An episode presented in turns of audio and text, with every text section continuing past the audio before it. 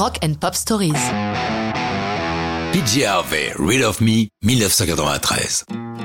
Après son expérience au sein du groupe automatique Dlamini, Polly John Harvey monte sa propre formation. Elle embarque Rob Ellis et Ian Oliver, deux membres de Automatic Dlamini. Il faut trouver un nom au trio. Après des jours de brainstorming infructueux, elle décide avec ses deux comparses de s'appeler simplement PJ Harvey, ce qui astucieusement lui garde une porte ouverte pour une carrière solo. Leur premier album, Dry, publié en mars 92 par Tokyo Records, reçoit un splendide accueil critique. Le magazine Rolling Stone désignant Polly Songwriter de l'année et meilleure nouvelle chanteuse. Du coup, les maisons de disques font monter les enchères et Island Records remporte la timbale et les signes pour le monde entier.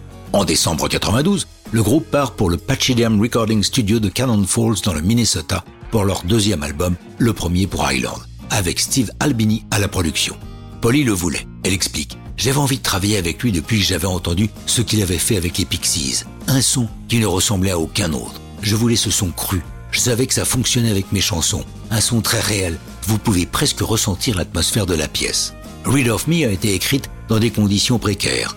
Polly se relève d'une peine de cœur et est épuisée par le rythme des tournées. Elle est en colloque dans un appartement assez misérable à Tottenham. Elle nous raconte. C'était très humide. Ma chambre était toute petite et pour accéder au reste de l'appartement, tout le monde était obligé de passer par là. Les voisins du dessus faisaient énormément de bruit. Je me revois assis sur mon lit, écrivant le début de Real of Me dans cette chambre minuscule et humide. Pour trouver la paix, elle se réfugie au bord de la mer. La vue est nettement plus inspirante. En juin, sous ses fenêtres, s'installe une fête foraine, dont elle dit qu'elle a contribué à l'écriture de Real of Me. Pour présenter l'album qui porte le nom de la chanson, écoutons Robelis. C'est de la musique laide, mais laide dans le bon sens. Ça me retourne parce que c'est gratté jusqu'à l'os. Certains des vocaux sont quasi hystériques, dingues, fous.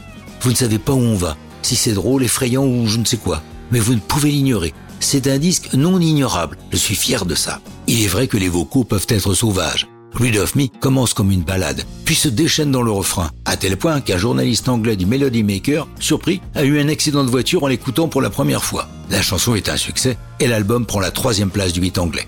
C'est le dernier du trio, Polly entamant ensuite sa carrière solo. Mais ça, c'est une autre histoire de rock'n'roll.